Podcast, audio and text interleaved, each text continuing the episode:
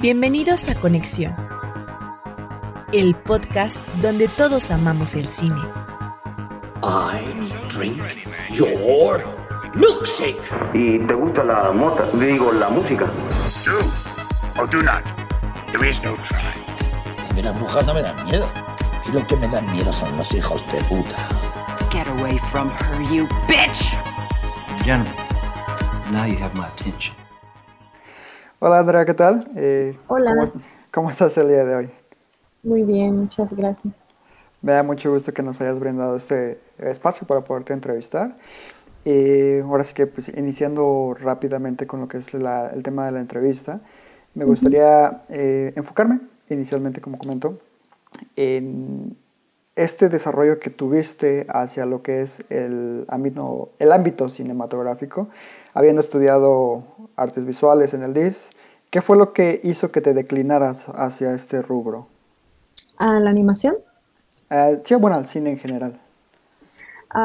Pues, híjole, creo que eh, siempre fui cinéfila y pues ya llegada la hora de elegir carrera, me surgió la, la, la inquietud. En realidad yo siempre eh, estaba más entusiasmada por saber el making of de las películas, cómo se habían hecho, que por la película misma. Entonces, eso me llamaba mucho la atención. Y a la hora de buscar eh, universidad, pues fue que me, que me decidí como por, por probar en Guadalajara y me, y me vine para acá. Entonces, eh, a estudiar artes audiovisuales. En realidad la carrera es muy completa y de ahí fue que me fui inclinando como a diferentes cosas. Primero a dirección de fotografía y este es mi primer cortometraje como directora. Entiendo. Precisamente a, a eso quería llegar. Eh, Tomando en cuenta que este es tu primer proyecto como directora, ¿qué fue lo que hizo que te decidieras por la animación como tal en lugar de la ficción, que pues tenías un poco más de experiencia en, en ese sentido? Sí, pues, híjole, creo que tenía que ver muchísimo con toda la escena que ha estado sucediendo aquí en Guadalajara referente a la animación, eh, específicamente en la animación stop motion. Eh, yo tenía como el acercamiento con, con varios cortos que se habían hecho antes. Mm, me gustaba muchísimo hasta los huesos, eh, me gustaba mucho ver el trabajo de Rita Basulto, de Juan Medina. Entonces fue ahí como que me fui interesando un poquito más como por la técnica de animación y en la carrera nos dan la animación como tal, la animación en rubro general y me gustaba la idea de, de hacer animación, como que tenía esa espinita desde que entré a la universidad y se me ocurrió esta historia al final de la carrera. Entonces, como era demasiado grande el proyecto, decidí hacerlo ya saliendo de la universidad. Y hasta el momento has sido aceptado en dos festivales, ¿no? Lo que es el de cine de Morelia y el de Guadalajara, tengo entendido, ¿correcto? Sí, estuvimos en, eh, también en Shorts, eh, solo en formato presencial. En Guadalajara nos seleccionaron para el premio Rigo Mora, eh, que bueno, no sé en qué punto se encuentra ahorita Guadalajara, y en Morelia.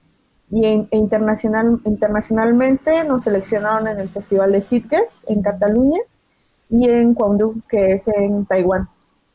Perfecto. Y con respecto a la complejidad de lo que es, es el stop motion como tal, tengo entendido que eh, les llevó mucho más tiempo y esfuerzos, tanto físicos como económicos, de, de lo esperado. Eh, Llevaron a cabo lo que fue una campaña digital para obtener fondos, ¿cierto? En donde incluso una figura tan importante como Guillermo del Toro creo que les, les apo- apoyó. Y Sí.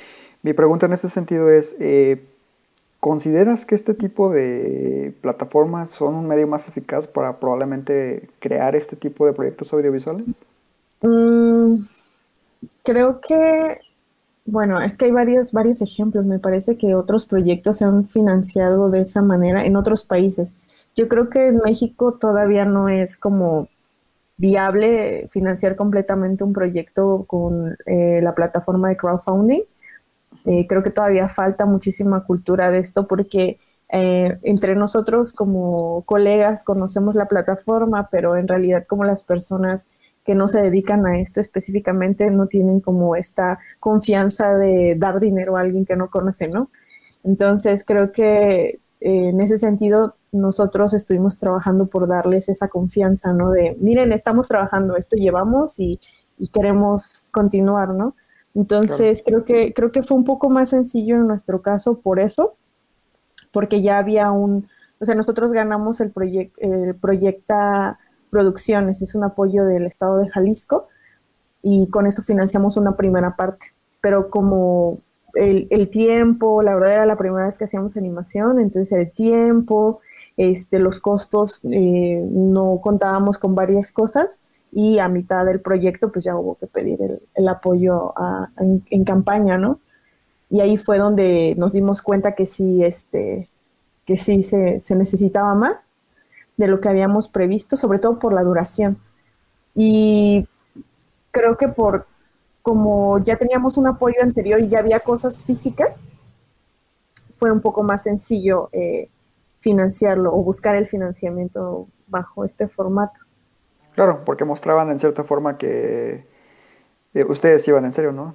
No era sí. ninguna especie de, de, fraude. En este, Exacto. en este sentido, también tengo entendido que por lo mismo de lo largo que fue el proceso de filmación para este cortometraje, muchas personas eh, tuvieron dificultad para continuar en el mismo y te viste en la necesidad de recurrir a talento emergente, ¿no? En este caso, eh, estudiantes en su momento. Eh, sí. ¿Qué tan complicado fue precisamente finalizar tu proyecto tomando en cuenta estos factores, ¿no? De recurrir precisamente a estudiantes. Mm, creo que fue, lo complicado fue llegar a ellos. Creo okay. que eso fue lo complicado, porque primero estaba, estaba trabajando con personas que yo ya conocía, amigos, pero pues justamente ellos vienen de la ficción, entonces la animación es la carrera larga, entonces no es así como corres, corres, te puedes y terminas, sino que es mantener el ritmo, mantener la emoción, mantener todo, ¿no? Eh, y creo que no contaban con eso. Entonces, lo desgastante para mí fue más bien, ok, se va esta persona, tengo que buscar a alguien más, se va esta otra persona y así, y de repente uno pensaba, bueno, es que quizá yo estoy haciendo algo mal, ¿no? Pero en realidad eh, creo que el proyecto demandaba mucho más cosas de las que, que mi crew original eh, podía ofrecer, ¿no? Como su tiempo, este, sobre todo su tiempo, ¿no? Porque sí, ellos ya querían hacer más cosas, ¿no? Y estábamos saliendo de la universidad, entonces era completamente entendible. Lo difícil fue llegar a los estudiantes, porque ellos, eh, sucedió algo muy bonito con el proyecto de Insomnia de Luis Telles, que es un largo. Él empezó a trabajar bajo un formato de hacer talleres eh, y empezar a preparar a las personas que van a trabajar en la película, ¿no? Entonces, nosotros nos acercamos con Luis Telles por parte de, por, porque mi directora de arte, ella trabajaba en Insomnia. Y por ahí empezamos a conocer gente. Y de repente nos dimos cuenta que el animador eh, estaba saliendo de la escuela, pero era alguien súper talentoso, ¿no? Con muchas ganas. Y ahí fue lo, creo que lo difícil fue llegar a ellos específicamente, porque ellos son muy brillantes, son muy talentosos y lo más importante es que están muy dispuestos a seguir aprendiendo, que creo que eso es lo más importante como en este rubro, porque probábamos cosas, y algo no funcionaba, veíamos la forma de resolverlo, etcétera. Entonces creo que de alguna manera eso fue lo que ah, fue un respiro muy, muy padre y creo que el corto no sería lo que es. A mí me gusta mucho, le tengo mucho aprecio al corto y no sería lo que si, si ellos no hubieran estado. Claro, y hablando específicamente de tu cortometraje, que como bien comentas, es, es, está muy padre. Uh, Gracias. ¿Cómo fue el proceso para la creación de esta historia en particular, de precisamente el concepto de que tienes que traicionar aquello que, que adoras o que tienes para convertirte en alguien más y llegar a otro, a otro mundo, ¿no? Accesar a otro mundo. Uh -huh. Yo creo que la idea original, bueno, la idea original salió de una anécdota personal en donde uno jura, ¿no? Que tus amigos van a ser para siempre, pero pues las cosas empiezan a cambiar, ¿no? Entonces las prioridades cambian y en mi caso, eh, pues sucedió algo similar.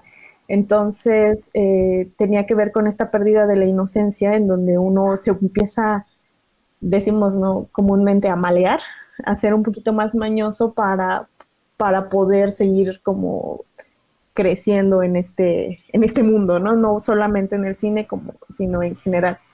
Entonces tenía que ver con un, buscar un, encajar en un mundo eh, a costa de, de, muchas de las cosas que te hacen ser tú mismo, ¿no? Entonces, eh, pues por ahí va la idea y sí fue, sí, la verdad es que personalmente sí fue muy eh, desgastante un poco, bueno, más no desgastante, un poco fuerte hablar de esa anécdota, sobre todo, pero justamente porque era algo tan personal, creo que uno le pone más cariño a las cosas.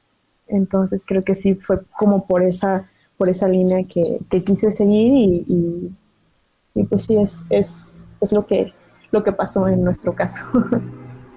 Se puede decir que fue una forma de eh, expiación en cierto modo, ¿no? Para ti. Sí, sí, de sanar un poco esa parte en donde uno, pues sí, renuncia a, a esta inocencia.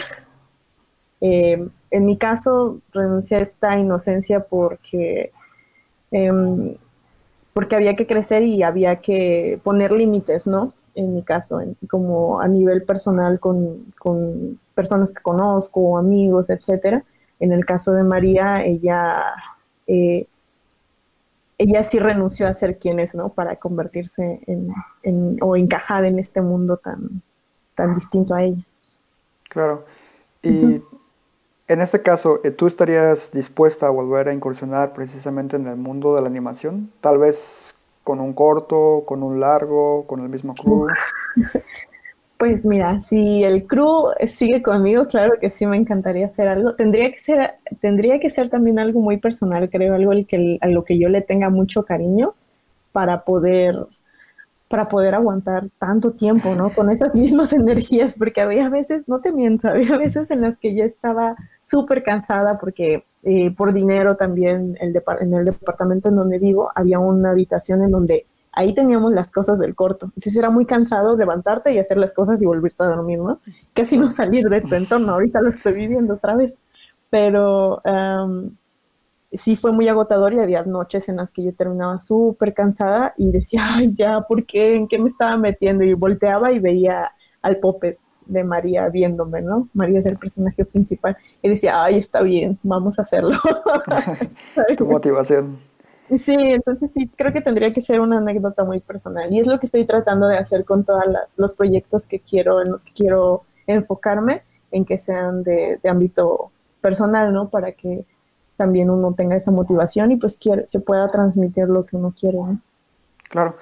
Y de hecho, actualmente tu, bueno, tu proyecto actual, próximo a estrenarse, se supone que está en pausa debido a, la pandemia que estamos atravesando, ¿no? Eh, sí.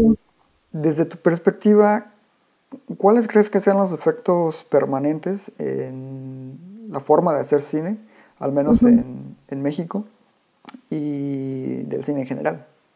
Mm, yo creo que con todo lo de la pandemia se tienen que ir adaptando varias cosas, ¿no? En nuestro caso particular, la forma como de estamos viendo también, apenas estamos en preproducción, pero creo que en nuestro caso va a ser un crew más limitado, este, ir más enfocado, tiene que haber una preproducción mucho más fuerte, ¿no? Nosotros decíamos, no, pues en diciembre, y después decíamos, híjole, es que como están las cosas aquí en Jalisco ahorita, no sé lleguemos a diciembre, ¿no? Entonces tenemos que enfocar nuestras energías en una excelente preproducción y, y nada de que, de salirnos de esa línea porque estamos contando con la seguridad de, más personas, ¿no? Entonces creo que en, ese, en, ese, en esa medida algo importante es que uno se hace consciente que la, de la seguridad del otro, ¿no? Claro. Entonces creo que nos va a hacer un poquito más responsables, quiero creer que eso va a pasar. Y por otro lado, creo que en el tema de la distribución, me encantaría que los, los festivales sigan con este formato híbrido, creo que es algo muy padre que al principio yo escuchaba opiniones muy eh, de, ay, no, pero es que hicimos la película para que la vean en la compu, ¿no? Pero pues muchas de las películas nosotros las terminamos viendo en una pantalla más pequeña o en una compu, ¿no? Entonces, pero algo muy bonito con lo que me he topado es que de repente gente que, pues no está en el cine o en este mundo del cine, eh, puede ver las, los cortos y los cortos casi no tienen una salida tan amplia, ¿no? O las películas. Entonces, por ejemplo, películas mexicanas que quizá no tengan distribución, las pueden ver en, en su casa eh, a través de Filming o de Cinepolis Click o de, de, las plataformas que están utilizando los festivales y, y, está padre porque siempre llegan ciertas películas a las salas, ¿no? Mexicanas. Entonces, cuando pasa esto, dicen, ay, pues es que hay más películas mexicanas, ¿no? Y pues claro que sí, es lo que siempre sí. decimos, pero nadie va a los festivales porque entendemos que no está dentro de nuestra cultura, ¿no? Claro. Entonces, eso, eso me encantaría que siga, eh, porque es maravilloso para mí que de repente, no sé, mi, mi primo que estudia arquitectura me diga que su amiga diseñadora vio el corto este, y que vio por ahí el corto anunciado en Facebook y quiere verlo, ¿no? Entonces es como nada que ver con, con mi contexto social como cercano de amigos, vecinos, compadres, ¿no? Sino que es un conocido de un primo, ¿no? Y claro. que por ahí les quedan las ganas. Sí, eso, estoy totalmente de acuerdo. Ojalá que este formato híbrido siga para muchos festivales. Claramente amplía eh, el, el, acceso al público. Y ya nada más para cerrar, eh, me gustaría preguntarte, ¿cuál sería tu principal consejo para todas aquellas mujeres que desean adentrarse en el mundo del cine y de la animación en específico? Ay, eh, para mujeres, um, sí. algo que, hay algo muy feo de lo que yo me di cuenta cuando yo estaba en la universidad todavía, es que una va a tener que trabajar el doble o el triple para tener la mitad de la credibilidad. Siempre lo, lo he estado comentando últimamente.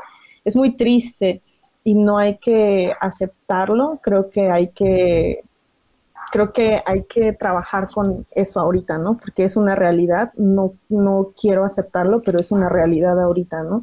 Entonces creo que mi mayor consejo sería que trabajen mucho, que no se desanimen y que se genere esta comunidad también entre mujeres, porque muchas veces nos aislamos y creo que eso es lo peor que podemos hacer, aislarnos. Pero si platicamos entre nosotras, estoy segura que hay una mujer que ya pasó por la misma etapa de nosotros, ¿no? Entonces, en medida de que cre creamos lazos, en medida de que conozcamos gente y que generemos comunidad, vamos a estar más, más tranquilas y nos vamos a empoderar más porque sabemos que alguien ya pasó por donde estamos nosotras y está bien, ¿no? Ya pasó esa etapa, lo ve ahora diferente y está bien ahora. Entonces creo que ese sería mi consejo, que se genere comunidad y que trabajen mucho y que no se den por vencidas, que siempre recuerden por qué lo quieren hacer, porque sí es muy, quisiera decirles que, que, no va a ser difícil, pero sí lo va a ser, al menos hasta ahorita donde estamos, pero hay que tener la esperanza que, que para las que vienen va a ser menos difícil, así como para las que ya pasaron, eh, yo creo que pensaron lo mismo, ¿no? Y nosotros, para nosotras ya va a ser menos difícil que, que ellas que picaron piedra. Claro. Bueno, esperemos que así sea. Y uh -huh. bueno, ya me comentan que se nos acabó el tiempo. Te agradezco uh -huh. nuevamente eh, por tu entrevista, por tu sinceridad en tus respuestas y nuevamente muchas gracias, gracias. A, al festival por habernos brindado este espacio. Gracias. Hasta luego. Hasta luego.